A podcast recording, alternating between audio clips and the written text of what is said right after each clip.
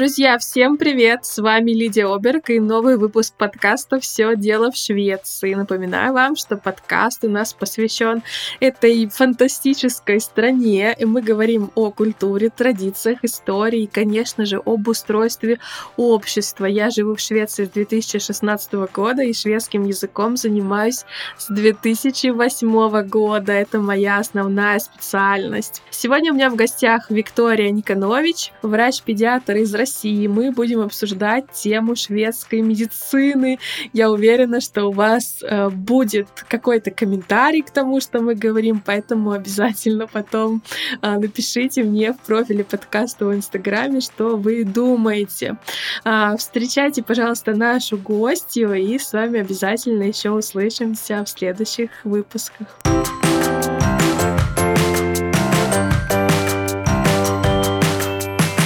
Вика, привет! Добро пожаловать в мой подкаст. Очень рада тебя видеть. Привет, я тоже очень рада быть участником твоего подкаста. Сегодня мы будем говорить с тобой о медицине и об отношении к шведской медицине среди русскоговорящего нашего сообщества.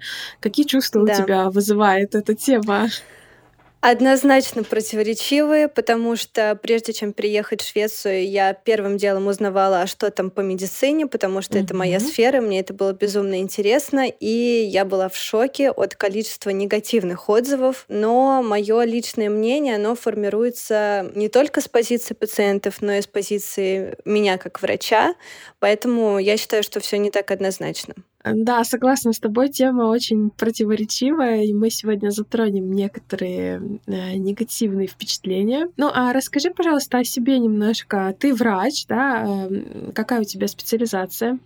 Да, я врач-педиатр. Э, я только в этом году закончила университет, и вид на жительство мне не давали прям вот до последнего. То есть я уже искала место работы в Москве, я его нашла, но в последний момент все-таки решила переехать в Швецию. Ну, точнее, не решила, а мне дали вид на жительство, и я переехала. И сейчас я э, в процессе подтверждения диплома, сейчас его рассматривает специальная служба, оценивает.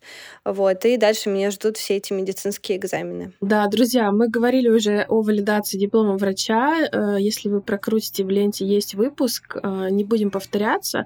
Вика, может быть, ты что-то добавишь к этому выпуску? Что-то, может быть, поменялось с того момента, как мы записывали? Я знаю, ты его слушала. На самом деле, каждые несколько лет они меняют саму базу вопросов, меняют э, саму структуру экзамена, потому что, мне кажется, у них есть такой небольшой заскок на то, что человек должен реально обладать знаниями, а не просто с кем-то проконсультироваться и пойти сдать экзамен успешно. И в этом, конечно, определенная сложность, а, потому что ты не всегда знаешь, что тебя ждет, и есть некоторые моменты, которые не совсем а, совпадают с тем, как учили нас. Поэтому это будет совсем непросто. Я сейчас к этому готовлюсь, но думаю, что все будет нормально. Да, я тоже так думаю, потому что, судя по твоему инстаграму, ты очень много учишься и да, много делаешь. Я очень стараюсь. Да. А, слушай, ну а все-таки в двух словах, а, сколько лет ты училась в России и сколько лет еще нужно тебе здесь потратить? А, в России я училась 6 лет.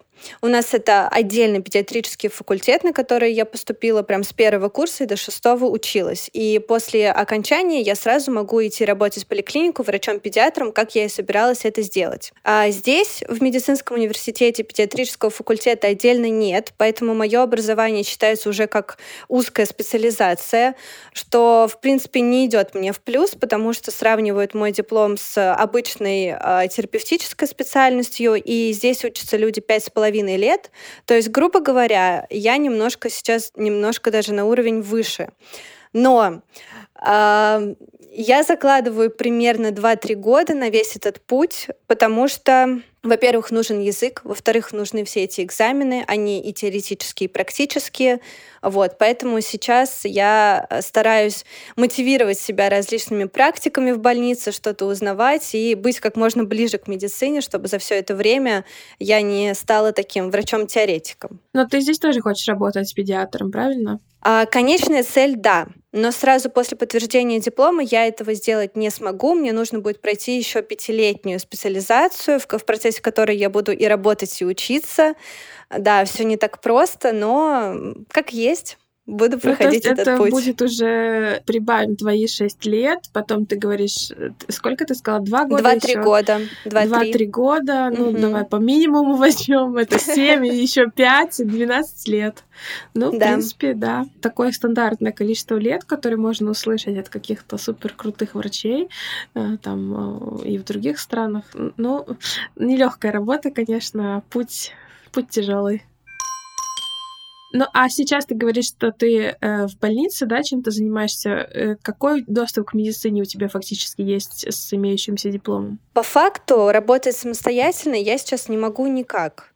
А, поэтому я созваниваюсь, договариваюсь, чтобы меня взяли на различные практики, на стажировки, чтобы я смотрела всю эту медицину изнутри. Я общаюсь с врачами, с теми, кто прям коренные шведы и закончили медицинский университет в Швеции, с теми, кто тоже переехал и подтверждали диплом, но, правда, из Евросоюза, там немножко попроще. В общем, я, можно сказать, такой вольный слушатель. Я сижу на приемах, а, врач меня представляет, что этот наш врач из России, моя коллега, вы не против, э, все пациенты не против присутствовать, мы можем пообсуждать а, каких-то пациентов, а, меня спрашивают, что я думаю насчет диагнозов. Пару раз меня уже поймали на гипердиагностике, по их мнению. Mm-hmm. Ну, в общем, mm-hmm. свои mm-hmm. нюансы я уже тут э, ставлю себе галочки, как нужно будет работать дальше.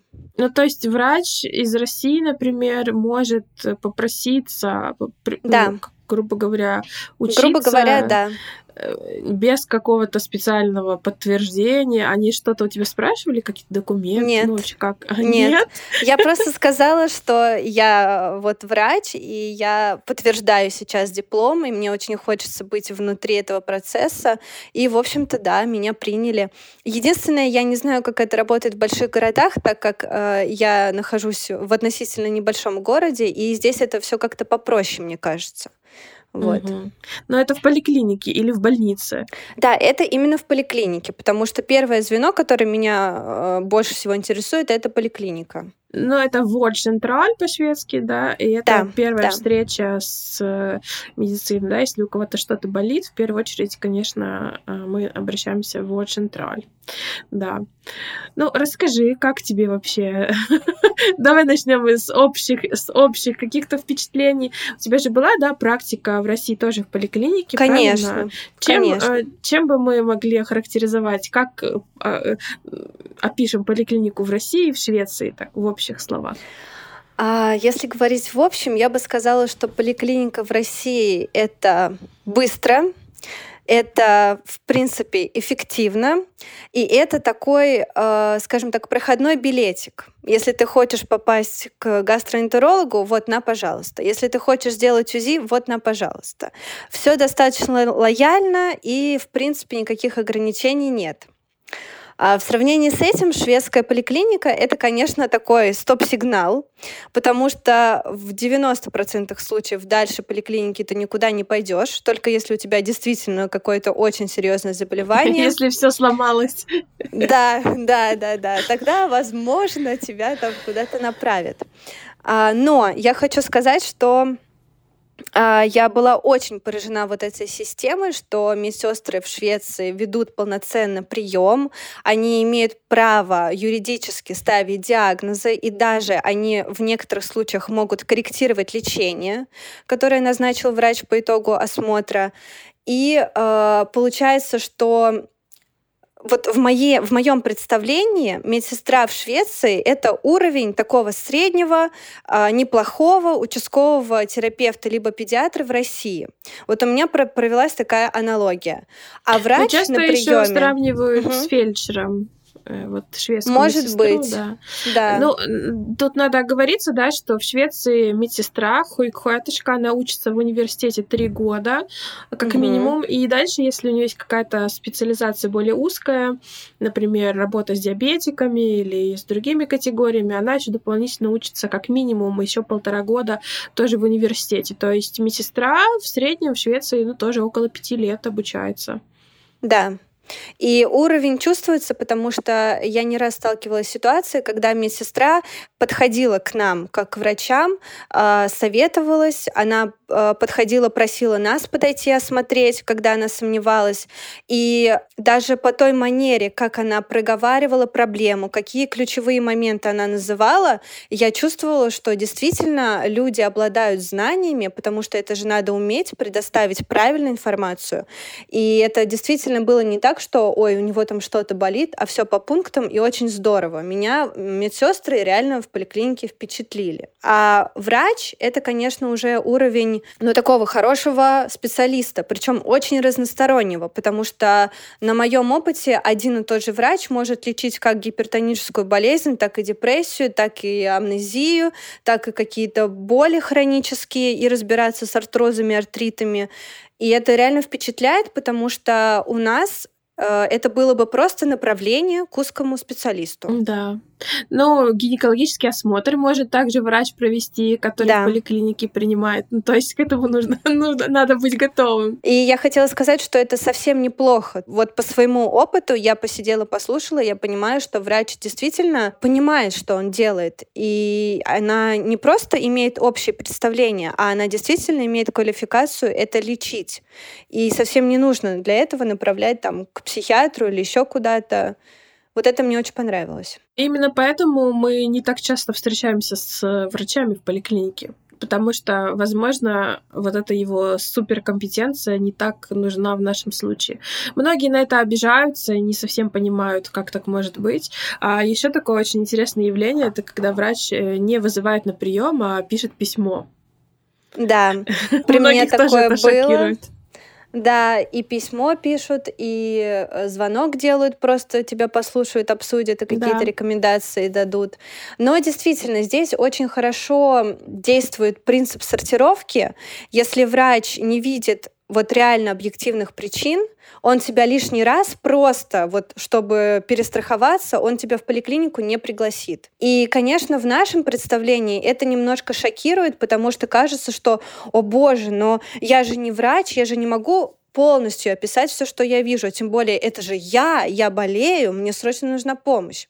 Мы просто к этому привыкли, мы немножко этим избалованы. Здесь такого нет. И в целом по реакции населения я вижу, что эта система, вот именно местным жителям, она абсолютно приемлема, она им заходит, никто не, не выходит с приема недовольный по поводу того, что там долго ждали очередь или еще что-то. Все очень даже спокойно на это реагируют. Ну, есть такое мнение, что шведы супер терпилы, и они никогда не скажут, что они недовольны, и вот они соглашаются ну, на более плохой вариант, а, а могли бы получать э, помощь получше. Что ты можешь прокомментировать на этот счет? На самом деле не знаю, потому что мне показалось, что все было максимально искренно.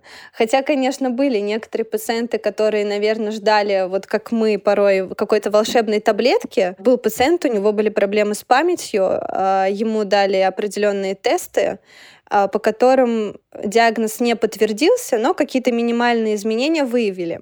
И ему посоветовали банально изменить образ жизни, поднять физическую активность, скорректировать питание. Вот он немножко ушел, мне кажется, в замешательстве. Но в общем и целом это такая общая рекомендация, мне кажется, врач говорила всем. Вот это вот образ жизни, питание, физическая нагрузка, и многие такие, да-да-да, да, точно, спасибо, доктор. И, в принципе, этого хватало. Ну, э, во многих э, таких недомоганиях, недугах э, именно изменение образа жизни, улучшение питания будет правильным лечением, но мне кажется, многие из нас просто не готовы сделать этот шаг, потому что нужно активно что-то сделать, и да. хочется какое-то лекарство.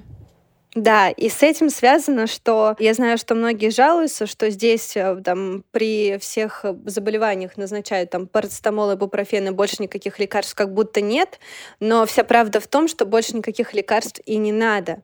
Это в России не совсем правильная система, когда на одно заболевание у нас вот такой целый список лекарств, которые надо там по 10 раз в день, и капли, и спреи, и таблетки, и сиропы, и все, что можно, лишь бы только вылечить. А уже сейчас, даже в России, врачи от этого отходят, и они пытаются объяснять пациентам, что ну не нужно, это просто не работает. А здесь это уже такая прописная истина, что если действительно что-то беспокоит, ну вот, возьмите парацетамол. А так просто подождите, потерпите, и все пройдет. Вот. Сейчас я думаю, что многие, кто нас слушает, э, просто в гневе и Возможно, скажут, но... что это бред. Не говорите На самом так. Деле... На самом деле, а, вот уже нас, скажем так, новое поколение а, врачей в России, нас учили с позиции доказательной медицины. И все вот эти противовирусные, противокошлевые, муколитики нас в целом учат это не назначать. Поэтому, в принципе, для меня шоком не было, что назначают супер мало лекарств, очень так редко, только когда действительно нужно.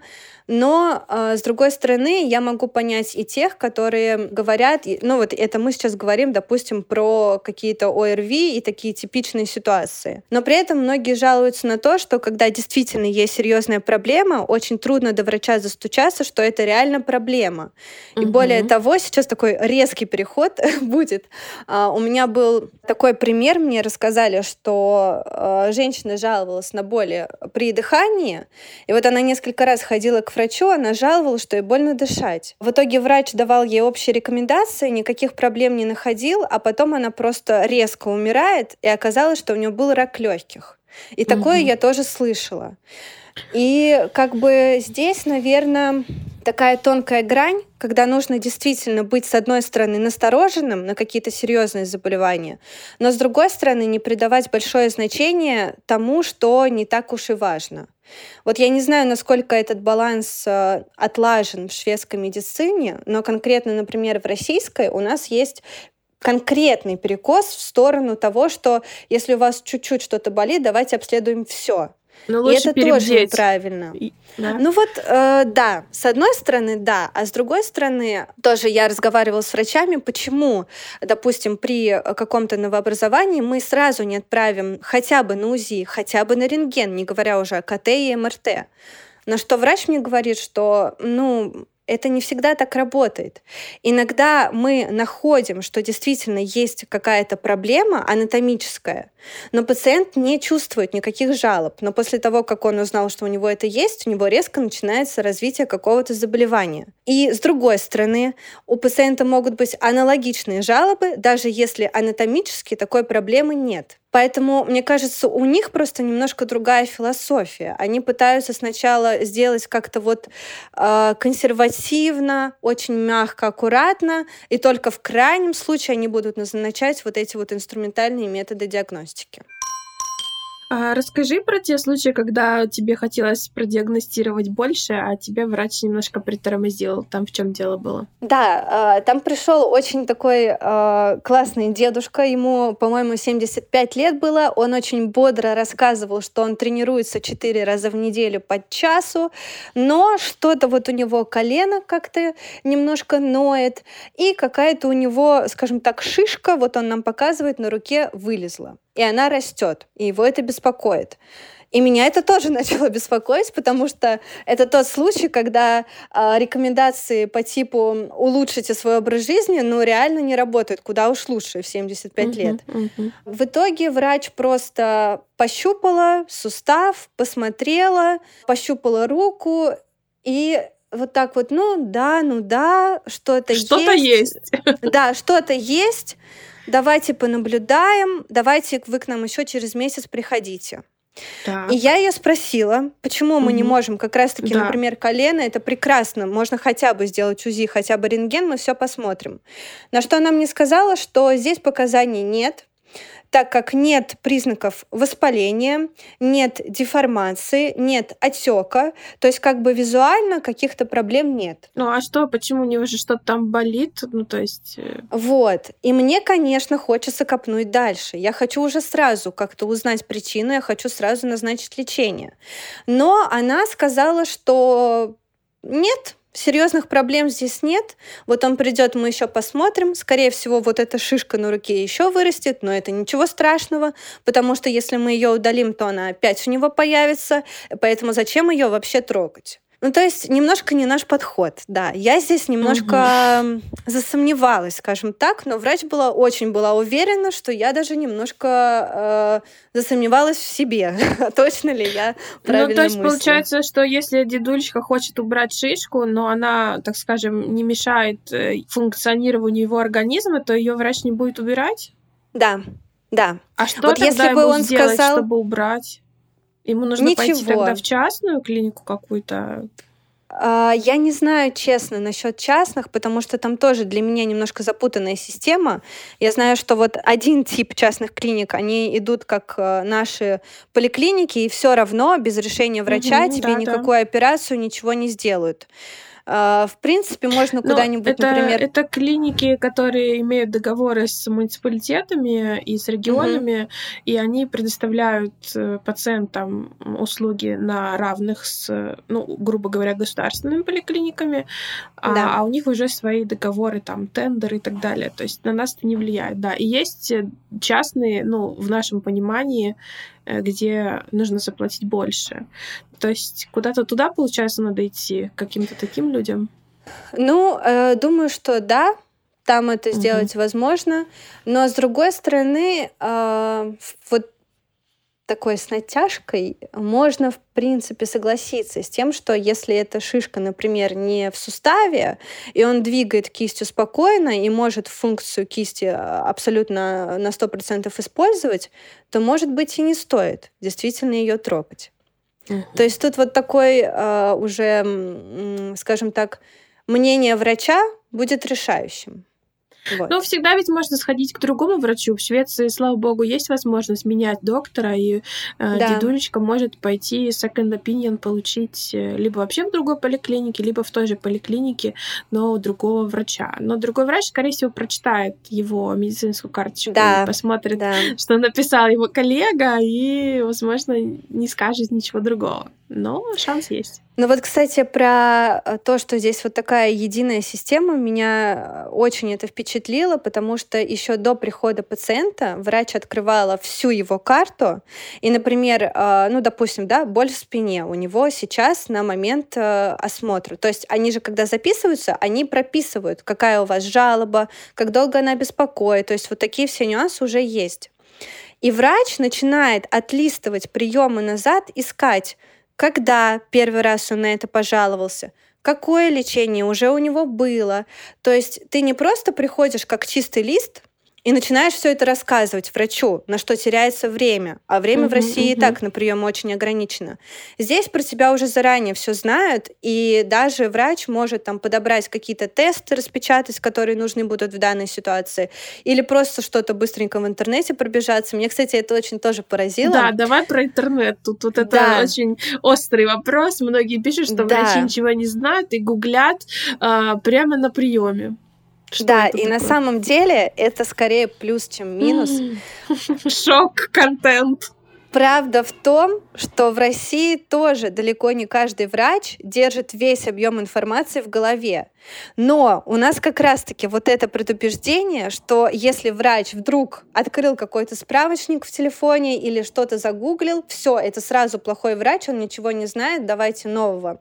И поэтому врачи стараются как бы, ну так, держаться. Они э, что-то по своей памяти назначат, но бывает, что они выходят да, с приема и до сих пор в голове прокручивает, а точно ли я то назначил, а правильно ли я это сделал, а та ли дозировка. Поэтому тут такой сомнительный момент. Мне кажется, что это неплохо, что шведские врачи такие открытые, что они могут абсолютно спокойно, там, забыл дозировку витамина какого-то, и врач сразу же открывает э, адекватный сайт, не просто первая ссылка в Гугле, а есть определенный сайт, э, где можно посмотреть дозировки, она смотрит, прописывает, и она точно знает, что она назначила правильно. Еще был у меня такой пример, когда нужно было сделать диагностические тесты, но врач э, не помнил, как правильно их делать, и она прям открыла, она повернула экран к пациенту, открыла YouTube, забила название этого теста, и там был тест с кистью. Надо было по определенному принципу сгибать пальцы, чтобы понять подвижность суставов. И она просто показывала, давайте сделаем сейчас вот так, ставит на паузу, Пациент делает, она проверяет, больно, не больно. Теперь делаем вот так, проматывает видео, ставит на паузу, пациент делает. И благодаря этому она поставила диагноз, причем такой, который я бы даже честно не вспомнила. Ну, то есть угу. вот это, в этом плане я считаю, что это лучше, чем если врач просто вот от балды что-то там назначает, когда он отучился в институте 20 лет назад и что-то там помнит и лечит так, как он привык. Не знаю, тут, конечно, тоже спорный Ну, момент. а тут такой вопрос. Вот, например, если у меня болит колено или кисть руки, не лучше ли пойти к специалисту, который стопудово про этот тест будет знать, чем врач общей компетенции, который должен держать тесты в голове и психологические, там, и для суставов, и для того, и для того. То есть э, не лучше ли все таки наша система? Ну, наша — это наша. Конечно, она нам ближе. И, конечно, на данный момент я бы сказала, что она все таки лучше. Но я э, считаю, что не стоит ждать нашей системы в той стране, в которую мы приехали. Здесь она другая, она абсолютно другая. И с этим надо просто свыкнуться. И если, это, если эта система не устраивает, то да, конечно, можно пойти в частную клинику, но я даже не представляю, какую сумму нужно там заплатить, чтобы тебе сделали все то, что ты хочешь, потому что, конечно, приемом не ограничится. Но для справедливости я скажу, что врач в некоторых случаях э, все-таки перенаправляла там, к ортопеду или рекомендовала при каких-то болях э, посещение физиотерапевта, который очень хорошо работает э, в шведских поликлиниках. Вот, поэтому не так, что ты совсем уходишь без ничего. Наверное, иногда ты уходишь без ничего, но иногда а, все-таки тебя направляют. Ну, мы поговорили вот про врачей, и в основном все хотят попасть к врачу, но как раз вот э, можно попасть к медсестре, можно попасть к физиотерапевту, можно попасть к так называемому куратору. То есть в поликлинике очень э, большой набор персонала, таких вспомогательных для врача профессий, к которым мы не очень привыкли, и у нас тоже есть достаточно предвзятое отношение. Вот расскажи про физиотерапевта.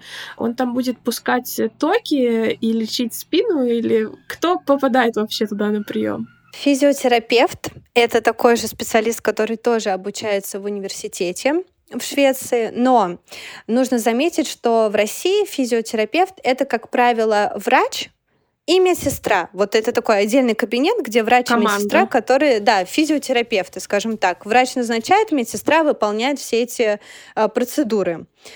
А здесь это человек, который учился на отдельном факультете. Он учился там три с половиной, по-моему, года только именно на физиотерапию, то есть у него в основном анатомия, а, вот эта механика движений и, а, собственно, система, как устранять определенные заболевания с помощью движений. То есть каких-то я не знаю, солевых комнат, как у нас угу. вот было в детстве, прогревание, носик, горлышко, вот эти штучки, потом э, какие-нибудь э, ванны лечебные, токи, вот этого всего здесь нет. То есть так. это считается не физиотерапией. Я не знаю, как это здесь назвать, но это не входит в компетенцию врача-физиотерапевта. А, сейчас а... скажу по-шведски, он называется хуйк гимнаст. Э, то есть угу. э, здесь даже по самому названию можно прочитать, что он больше связан с движением. Хуйк да. Угу. Я была в кабинете у физиотерапевта. Мне очень там понравилось, что у него много наглядных э, плакатов конкретно человеческого тела в движении. Есть несколько макетов. Он может объяснить, почему все именно так работает.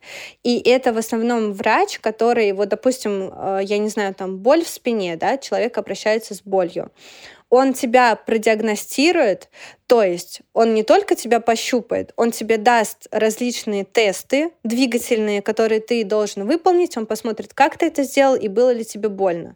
И лично тебе, у него есть такая программа, банк различных движений, а, он лично тебе сделает такую персональную программу, где будет показано каждое упражнение, как это надо делать, как часто это надо делать. Как правило, он расписывает программу, и, допустим, там на месяц ты идешь эту программу выполнять. Но в некоторых ага, случаях... То есть самому нужно что-то да, еще Да, вот. В этом и загвоздка, что э, не каждый человек готов реально там каждый день на протяжении месяца что-то делать для своего здоровья. Мы же все хотим выпить какую-нибудь таблеточку, желательно от всего сразу, чтобы мы сразу стали здоровыми. Но так не бывает. И в Швеции такой подход не работает. А, поэтому, да, здесь нужно будет трудиться, нужно будет выполнять всякие упражнения. Причем а, в поликлинике есть такой у физиотерапевта не только свой кабинет, но есть такой мини-тренажерный зал, угу, куда можно угу. приходить. Некоторых пациентов он назначает еженедельно. Они приходят и именно с ним на определенных тренажерах выполняют определенные упражнения. И э, физиотерапевт, как он мне тоже говорил, что он э, такой более открытый к пациентам, то есть он может объяснить, почему у тебя болит именно здесь, он может что-то из физиологии рассказать, то есть он говорит, что иногда врачам не хватает на это время. И я про себя думаю, серьезно? Здесь примерно 30 минут врач принимает пациента, и мне кажется, что они успевают обсудить все. Но физиотерапевт считает, что нет, этого 30 минут недостаточно. И они обсуждают еще больше, еще глубже. Пациент задает там множество вопросов, он на все отвечает, и получается, что это идет определенное и просвещение о своей болезни без там всяких надуманных э, ситуаций, и идет лечение. Но опять же, это активный процесс, то есть нужно самому прикладывать множество усилий я разговаривала с конкретным физиотерапевтом, он сказал, что да, в принципе, у нас тоже есть массаж, есть иглоукалывание, но здесь уже на усмотрение самого врача-физиотерапевта это, в принципе, менее доказано, чем вот терапия движением, поэтому не все врачи это любят. К физиотерапевту в Швеции намного проще попасть, чем к просто врачу, поэтому если вы чувствуете, что у вас болит спина, там, коленка, плечо, возможно, вам сразу стоит записаться к нему и действительно начать делать какие-то упражнения. Для беременных начались боли в спине, там, тяжело стало ходить, вам поможет в первую очередь физиотерапевт, а не врач. Да, не врач, физи... не врач на приеме, который. Да, да, да.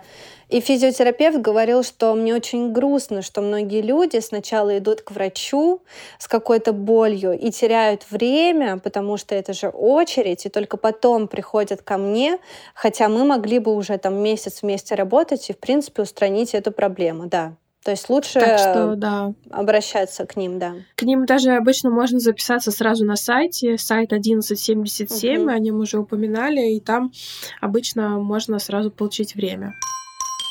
Давай перейдем к вопросам детей. Э, тоже для многих удивительный момент в том, что нет специальных детских поликлиник. Вот есть да. женские консультации для беременных, есть детские консультации. Но туда больных детей не водят, туда водят здоровых детей. А что делать с детьми больными? Конкретно в поликлинике, в которую хожу я, там есть а, так называемая бон щетышка, то есть это как раз-таки медсестра, которая отучилась на узкую детскую специализацию. И э, я так понимаю, что 90% контакта родителей и детей происходит именно с ней. Потому что э, в нашей поликлинике врач, которая вот именно врач, она принимает и детей, и взрослых, но тогда, когда они уже действительно больны, есть какие-то показания для обращения к врачу. А вот эта медсестра, через нее проходят все, скажем так, э, прививки, профосмотры, какие-то незначительные проблемы. Я, к сожалению, до сих пор, да, не попала ни на один прием именно врача с ребенком. Мне было бы очень интересно. И поэтому я делаю вывод, что, видимо, все дети даже с какими-то проблемами обращаются вот к этой медсестре. Да, тут такая система, а, она состоит в том, что именно вот эта детская консультация, которая сокращена у нас BVC, Барна-Вотцентрален, она занимается именно профилактикой, осмотрами, контролями, и действительно вы встречаетесь там с Барнхойтышка, это детская медсестра, которая также училась в университете, имеет дополнительную специализацию, и на нашем сайте 1177 можно прочитать о том, а, какие контроли положены ребенку там а, в раннем возрасте. Они чаще, начиная с трех лет а, или даже с двух лет, они намного реже. И если действительно ребенок заболел и вам нужна помощь именно э, врача, э, то ребенок попадает либо на прием к взрослому врачу э, с 6 месяцев, а, либо он попадает э, в неотложную помощь, да, если там действительно что-то очень серьезное. И до 6 месяцев обычно тоже э, в неотложную помощь посылают детей, а, потому что врачи поликлиник ими не занимаются. Конечно, тут нужно смотреть на регион вашего проживания, могут быть небольшие варианты. А, тем угу. не менее, как раз-таки вот специального детского врача, который сидит и занимается только детьми, э, в Швеции в поликлинике нет. И вот на приемы ходит как раз-таки обычный врач, и приемы не очень частые, и это какие-то контроли. Так что я думаю, что еще будет у тебя возможность побывать, но это действительно не так часто происходит. Но вот на самом деле с этим моментом я бы, как врач-педиатр, все-таки поспорила. Потому что Получается, как я училась в университете. Мы проходили всю педиатрию, мы проходили ее много лет, 4 года из 6, и плюс мы проходили терапию, но буквально там 2 года. У э, терапевтов, врачей-лечебников все было наоборот. Они педиатрию проходили там буквально за год, чуть-чуть, чуть-чуть, очень поверхностно. И лично у меня есть небольшое предубеждение, как за пять с половиной лет врачи э, успевают выучить и детские болезни, и взрослые болезни, потому что э, сложность детских болезней в том, что в зависимости от возраста клиническая картина может быть абсолютно разной. И поставить диагноз правильно, для того, чтобы поставить, нужно знать все тонкости, все нюансы, и их реально много. То есть детский организм это, это нечто, это намного сложнее, чем взрослый. Поэтому, конечно, мне бы хотелось, лично мне, как педиатру, чтобы это все-таки был отдельный врач. Это все-таки, чтобы был врач, который прям очень-очень детально во всем разбирается. Потому что, не знаю, вот мне кажется, что за пять с половиной лет нереально так хорошо все выучить. Но эти врачи в больницах обычно. Они работают именно вот, когда ребенок приезжает с проблемами, где нужна а, быстрая помощь, да, там он что-то сломал, э, то есть это могут, да, быть какие-то травмы, но также и болезни, э, по поводу которых э, получает направление ребенок, и он уже э, в больницу едет. То есть у нас была э, ситуация, нам казалось, что у нас э, у старшего ребенка как-то немножко криво стопы, какая-то косолапость. Ну, в общем, общем, хотелось посмотреть, и когда мы приходили на прием, вот эта детская медсестра сказала, что тут в рэп ничего нет, но мы сказали, нет, есть.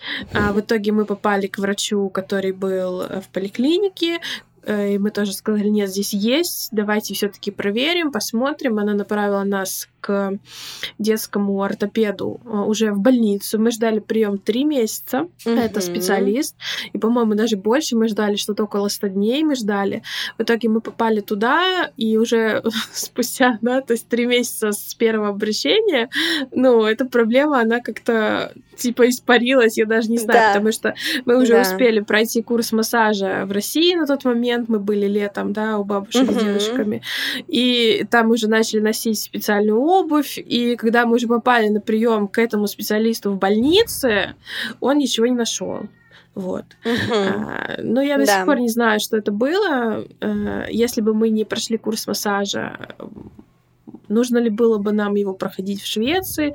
В Швеции детский массаж обычно не делают, вот этот, который там грудничковый, вот это вот Да, всё. да, да. Они так считают, что, что это все не доказано, и лишнее вот это не нужно, да. Но в целом это действительно не доказано, но на практике это многим помогает. Поэтому здесь, наверное, если есть такая возможность, если, допустим, кто-то еще в России, то это на усмотрение вас, мамочек конкретно, а если в Швеции, ну да, здесь это просто не положено. Они больше придерживаются тех методов, которые не просто там мне помогает, а значит работает, а есть объективные научные исследования, и значит это это работает. Здесь вот такой принцип. Тоже очень важно иметь в виду, что в поликлиниках в большинстве своем а, нет рентгенов, УЗИ а, да. и всего остального. То есть это все тоже по направлению. И обычно, в зависимости от размера города и вашего медицинского учреждения, это действительно будет а, происходить именно в больнице. В больнице, вот где там травмы, роддомы и все вместе. При этом я вот хочу здесь сделать такую отметку, что когда я училась в университете, было удивительно, но когда мы проходили, например, какие-то статистические данные или еще что-то, мы часто опирались на информацию, которая приходила из Швеции. То есть, например, в Швеции доля людей с заболеванием таким-то составляет столько-то процентов. Да, для меня самой это был шок. И у меня, пока я училась, складывалась такая картина, что в Швеции такая, типа, супер медицина, все диагностирует быстро, статистика работает, потому что в России статистика вообще не работает, то есть там как-то собирают ее из облаков откуда-то. Вот. И я очень много слышала о том, что здесь очень прекрасное оборудование, здесь хорошая техника, здесь квалифицированные врачи. Но получается, уже приехав сюда и узнав э, немножко лучше эту систему... Ничего ты его не увидела было. Да, я понимаю, что это все есть, оно где-то есть. Но люди до этого просто ну, не доходят в 90% случаев. И да. вот это для меня парадокс, потому что в целом есть все предпосылки для очень быстрой и ранней диагностики. И то ли здесь проблема в нехватке персонала, то ли здесь проблема в самой концепции, что они не любят вот этого залечивать, много диагностировать. И я пока вот этого не поняла. Почему так? Ну, потому что мы уже, да, сказали, что в, во многих случаях люди действительно не нуждаются в этой ноу-хау помощи, а им достаточно перестать есть, допустим, не знаю, там, багеты три раза в день, э, там, и начать двигаться, и у них улучшится ну, там, общее состояние организма, и многие болячки пройдут. Во-вторых, да, факторы с нехваткой персонала, со стоимостью этих оборудований всех, э, и вообще с не очень большим количеством медицинских медицинских учреждений на местах э, в маленьких городах и вообще в сельской местности, э, все в совокупности дает нам вот такую историю. А плюс, э, даже если бы у нас в каждом кабинете стояли рентгены и аппараты УЗИ, специалисты, которые могут этим всем управлять, они получают высокую зарплату, и им, конечно же, интересно жить в более крупных городах, где также проходят исследования, а, ну, то есть какая-то академическая среда намного более развитая, поэтому Поэтому, конечно, они все работают при больницах э, с коллегами, то есть и проходит такое развитие, э, поэтому тут тоже такой есть и человеческий фактор. Ну, мы поговорили вот о ситуациях, когда ребенок вроде бы чем-то там заболел, что-то ноги как-то там, все что угодно может быть, и врач, скорее всего, даст направление к специалисту в больнице. Но это вот один из э, способов коммуникации. А если вот у ребенка очень-очень сильный кашель или, допустим, у ребенка сопли, температура. Вот, например, угу. у меня сегодня, у меня сегодня с утра ребенок встал и сказал, мама, я очень сильно заболел, ему 4 года. Я просто оставляю его дома. Правда, сегодня не так у меня дома должны были быть, но, например, завтра, в пятницу и так далее, они будут у меня дома. Угу. В России я бы, наверное, вызвала врача домой. Он бы послушал легкие, посмотрел бы горло и выписал бы мне что-нибудь. А в Швеции что? Вот, можно я, пока мы не отошли от темы вызова на дом, я просто хочу использовать эту возможность и всем, кто слушает наш подкаст, сказать, пожалуйста, мамочки, не надо пользоваться вызовом врача на дом так часто, как это принято у нас в России. Потому что мои коллеги просто зашиваются именно на этих вызовах, и уже 95% случаев это то, с чем можно просто, даже не то, что пойти к врачу, а с чем можно просто отлежаться, от отсидеться дома. Лучшая рекомендация, когда у ребенка температура, насморк и кашель, это промывать нос, обильное питье, увлажнитель воздуха и проветривание. Все. Ну а вдруг есть... это воспаление легких? Он легкий, не надо слушать. Ну, я думаю, что есть э, не то, что я думаю, а есть определенные признаки, когда мы можем заподозрить воспаление легких, и даже если, э, скажем так, воспаление легких это не то, что развивается молниеносно. То есть, если, допустим, э, ребенок высоко температуре, там больше четырех дней, если вот даже слышно, что он как-то не так дышит, возможно, да, но тогда мы обратимся просто в шведскую поликлинику. Но вот так, что что сегодня он заболел, я вызываю врача, и врач приходит, врач ничего не услышит, и воспаление легких у детей на самом деле это не такая уж частая картина. То есть мы привыкли э, рисовать себе в голове все самое страшное, что только может с нами произойти. Но нет, на самом деле детский организм, он такой же рабочий организм, иногда даже здоровее, чем взрослых, и воспаление легких, но это реально крайне редко, такая тяжелая ситуация, если у ребенка уже есть какие-то иммунодефициты, это часто болеющий ребенок, еще что-то. Но обычно такие дети, они уже скажем так, отмечались в поликлиниках не раз, и я думаю, что в, так, в таком случае к ним будет немножко другое внимание. А вот каждый раз там температура 37,3, срочно вызываем врача или, может быть, даже скорую на дом, это, конечно, уже абсурд в наше время. Ну да, в наших странах, я надеюсь, уже люди стали тоже от этого отходить. Но в Швеции уже давно этого нет.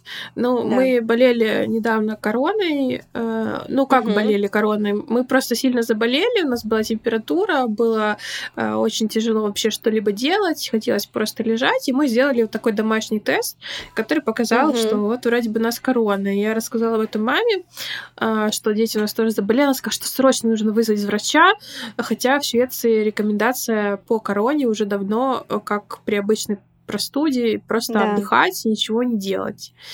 Ну так и есть, потому что то, что в России, например, рекомендуют использовать противовирусные, это абсолютно не доказано, и все врачи, которые немножко хотя бы читают и разбираются, они это все прекрасно понимают, и зачастую всякие противовирусные какие-нибудь сиропчики назначаются просто для успокоения мамы.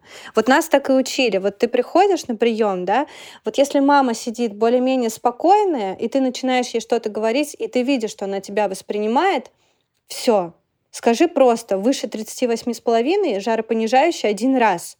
И все. Но если мама сидит и вот так вот трясется, бьется в истерике, ну назначь ей там какой-нибудь сиропчик. Ну, хуже ребенку не будет, но эффекта тоже не будет. Эффект будет для мамы, что ты маму просто успокоишь. Вот. Угу. Ну, в общем, в Швеции выживает сильнейший, можно так сказать. Но я, я хочу сказать, что в Швеции, конечно, а, мне кажется, не зря вот а, настолько развит активный образ жизни и хорошее питание, потому что это действительно не только врачи понимают, и, и врачи назначают, скажем так, вот этот образ жизни, изменение образа жизни, не потому что они лечить не хотят, а потому что здесь все реально верят и понимают, что это работает. Поэтому Поэтому, да, наверное, когда какое-то серьезное заболевание, я все-таки считаю, что врачи в Швеции не совсем насторожены на серьезные заболевания, и они э, реже, чем должно быть, отправляют к узким специалистам. Вот в этом минус. Но в том, что на какие-то незначительные заболевания они назначают коррекцию образа жизни, вот это огромный плюс. Потому что это нужно, и это реально работает. То есть, действительно, здесь есть, конечно же, большие плюсы, но есть и недостатки, которые мы все конечно. видим. Но это нужно понять и принять. И, конечно же, в первую очередь за свое здоровье отвечает сам пациент. И если вы действительно чувствуете, что что-то не так, вам не нравится, что вам сказал врач, то в Швеции можно поменять врача, сходить в другое место э, и, ну, в крайнем случае, поехать на родину и там уже все свои опасения либо подтвердить, либо развеять. Но, в общем, да. в целом помощь в Швеции тоже можно получить, очень хорошую, но человеческий фактор никто не отменял. Да.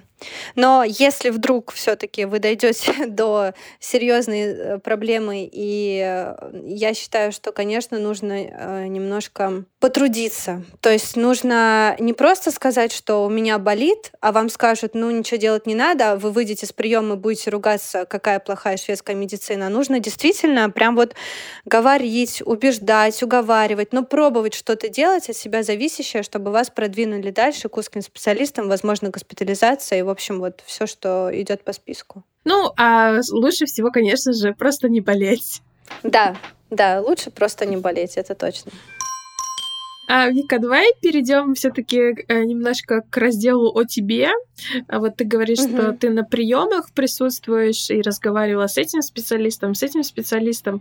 Ты общаешься по-шведски или по-английски? Ой, это очень хороший вопрос. А, потому что поначалу я общалась на английском, но так. пациенты естественно, приходили все, разговаривали на шведском. И э, буквально за пару дней я как-то в это все втянулась. Ну, грубо говоря, конечно, я не все понимала прям досконально, но я начала улавливать на слух, то есть пациент говорит, я старалась записывать какие-то основные там возраст, жалоба, проблемы, что принимал, то есть вот такое вот все. У меня шведский немножко пошел, но прям немножко. А еще я была, когда с врачом, которая м, тоже приехала в Швецию два года назад из Германии, с ней мы разговаривали на немецком, потому что я немецкий тоже учила. Поэтому mm-hmm. порой у меня просто какая-то вот смесь э, трех языков, что первое мне придет в голову, вот на таком языке я и скажу. Ну, а ты переехала в Швецию, ты уже на тот момент учила как-то шведский или уже здесь начала? А, я до переезда учила шведский язык. Э, я там купила себе учебник, я там что-то слушала, но после немецкого как-то пошло вроде как легко. Единственное, что на слух мне очень все это сложно воспринимать. Вот. И до сих пор я уже больше трех месяцев здесь. А, мне буквально на прошлой неделе только дали персональный номер. Без него я не могла э, пойти ни на какие курсы очные, никуда, поэтому я занималась сама, ставила себе там огромную нагрузку, но делала. Вот, и я вот сейчас как раз в предвкушении того, что я запишусь наконец-то, надеюсь, там не будет огромной очереди. Кстати, вот про очереди. Все жалуются, что к врачам в Швеции огромная очередь, но когда я в сентябре звонила в САФИ курсы, узнавала, мне сказали, что там очередь тоже 4 месяца. Персональный номер я ждала тоже три месяца. То есть это, в принципе, такая страна, где каких-то быстрых результатов ждать не стоит. И я уже поначалу бесилась с этого всего. Сейчас я смирилась и просто приняла и живу вот в этом ритме, который, в принципе, есть. Да, вот. ребята, у нас вот, мне кажется, с каждым гостем э, ключевая такая тема красной нитью проходит то, что нужно э, замедлиться, замедлиться да. и принять, что здесь все будет вот так вот. Ну, слушай, ну ты, пожалуйста, приходи учиться ко мне в школу. Все, чтобы было быстро, эффективно и красиво. Да. Хорошо. Да. А, ну, а как тебе вообще в Швеции? Нравится тебе здесь или нет? Мне нравится очень. А, мы живем в городе Люлио, так как мой муж PhD-студент в Люлио, а, делает свою работу. А муж у тебя швед? Нет-нет, он тоже русский, он переехал ага. как раз-таки на PhD-позицию. Но он здесь а. уже третий угу. год, а угу. я вот только-только после окончания университета переехала. Вот. И после Москвы Конечно, Люлю — это такой прям маленький город. Я всем говорю, что я здесь как в санатории, потому что у нас недалеко лес, у нас тут свежий воздух, у нас тут много снега. Мы уже с утра вот сегодня успели на лыжах покататься перед работой. Так что мне очень нравится, потому что учеба в медицинском это такая штука, когда вам рассказывают о том, как важно э, много часов спать, правильно питаться и вести активный образ жизни, но при этом... При этом все сидят и да, учат все сидят по 12 учат. часов. Да, да, да, да. И вот сейчас у меня такое ощущение, что я просто нагоняю все то, чего мне не хватало База отдыха. Да, да, я реально тут восстанавливаю свое здоровье. И мне нравится. Ну, скажем, что Люлио находится на севере Швеции, не на крайнем да. севере, тем не менее, очень-очень высоко по карте. И, наверное, у вас уже морозы. Как у вас там да. с температурой? Да, у нас где-то минус 12, наверное, минус 12, минус 14. Но я не могу сказать, что после России для меня это что-то шоковое. Нет, uh-huh, вполне uh-huh. себе нормально, никак не критично. Вот. Э, но вот эти вот э, красивые ели, сосны в снегу, это прям вообще. Я этим любуюсь, наслаждаюсь, мне безумно нравится. Ну, получается, ты совсем недавно живешь в Швеции, ты такой еще как бы бэбис, можно сказать, да, в этих да. вопросах. Но, слушай, тем не менее, все-таки ты очень много сделала для человека, который недавно переехал, и меня очень-очень впечатлило то, что ты не побоялась и вот так вот э, контакт с поликлиникой наладила. А, давай все-таки да. поподробнее, да, дадим совет. У нас, я знаю, много ребят, кто переезжает и имеет тоже медицинское образование. Как вот так вот попасть попасть э, э, к врачам, не, даже не имея персонального номера. Это прям какая-то вот ловкость такая. На самом деле все максимально просто. Я просто зашла на сайт вот этого, этой поликлиники, нашла там какую-то почту, э, я уже даже не помню, ну вот какая-то там был номер телефона и была почта, то ли руководителя этой поликлиники, то ли самой поликлиники. В общем, был какой-то имейл. Я просто решила воспользоваться этой возможностью и э, просто написать сказала, объяснила всю ситуацию, что вот я приехала, я врач, я разговариваю на таких-то языках, на шведском не особо, но знаю английский, знаю немецкий, могу, если что, поддержать. Мне просто интересно посмотреть, как это работает. Вот. Mm-hmm. И на какой-то период я уже даже забыла о том, что я, в принципе, это все написала. И мне где-то, наверное, через месяц ответили, что да, можно попробовать прийти. Вот. А там уже, конечно, наверное, зависит от коммуникации. Я да. в первый день э, знакомства я при принесла шарлотку, и вот в эту fikarum ее принесла, и у меня вот так вот тряслись руки, когда я ее разрезала. Представляю, я представляю. пришел весь коллектив, все такие на меня смотрят, и я вот этими трясущимися руками пытаюсь нарезать им эту шарлотку, потому что, блин, э, хотелось бы, конечно, поставить на стол, а там, как в России, все быстренько сами все сделают, но тут все будут ждать, всем типа неудобно взять первым, угу, вот это угу. вот все. Да, это было немножко неловко, но зато меня запомнили. вот, ну, ну теперь ты со всеми там уже на короткой ноге, наверное. Ну, не со всеми, но э, да, я поддерживаю контакт и, в принципе, планирую э, с прогрессом своего шведского все больше и больше к ним обращаться. Но на самом деле я хочу уже попробовать такую же тему провернуть именно с больницей, потому что интересно, как работает вот именно не поликлиника, а больница. Но не знаю, я думаю, что в больницу немножко будет сложнее пройти, потому что все-таки там пациенты, которые лежат, это немножко не то, как пациенты, которые приходят и уходят. Вот. Ну, может быть, ответ тебе какой-нибудь придет, то, что у тебя будет хоть какая-то бумажка вот от этого Социальстирлиса, несмотря на то, что пока еще образование ты тут не начала проходить. Ну да, я жду их бумагу, надеюсь, что они тоже... Вот, кстати, уже почти три месяца я их жду. Они только вот рассматривают диплом, сравнивают учебную программу, вот это вот все. Так что да, ну а каков твой следующий шаг будет, когда ты получишь от них ответ? Что вообще будет написано в этом ответе при хорошем раскладе? А, при хорошем раскладе они мне напишут, что да, ваше образование соответствует нашему медицинскому образованию, и мы вас можем допустить дальше до сдачи экзаменов, чтобы вы могли работать врачом в Швеции.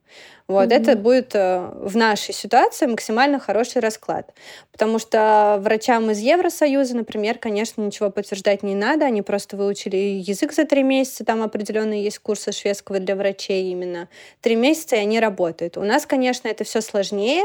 Меня э, подтверждают, дают мне там какой-то регистрационный номер, дают доступ к системе, и там собрана там основная информация, которую я должна буду знать для подтверждения диплома. И дальше в целом я иду в свободном плавании, грубо говоря, я все это изучаю, сама себя готовлю и пробую вот это вот все подтверждать. Ну, я желаю тебе, конечно же, удачи.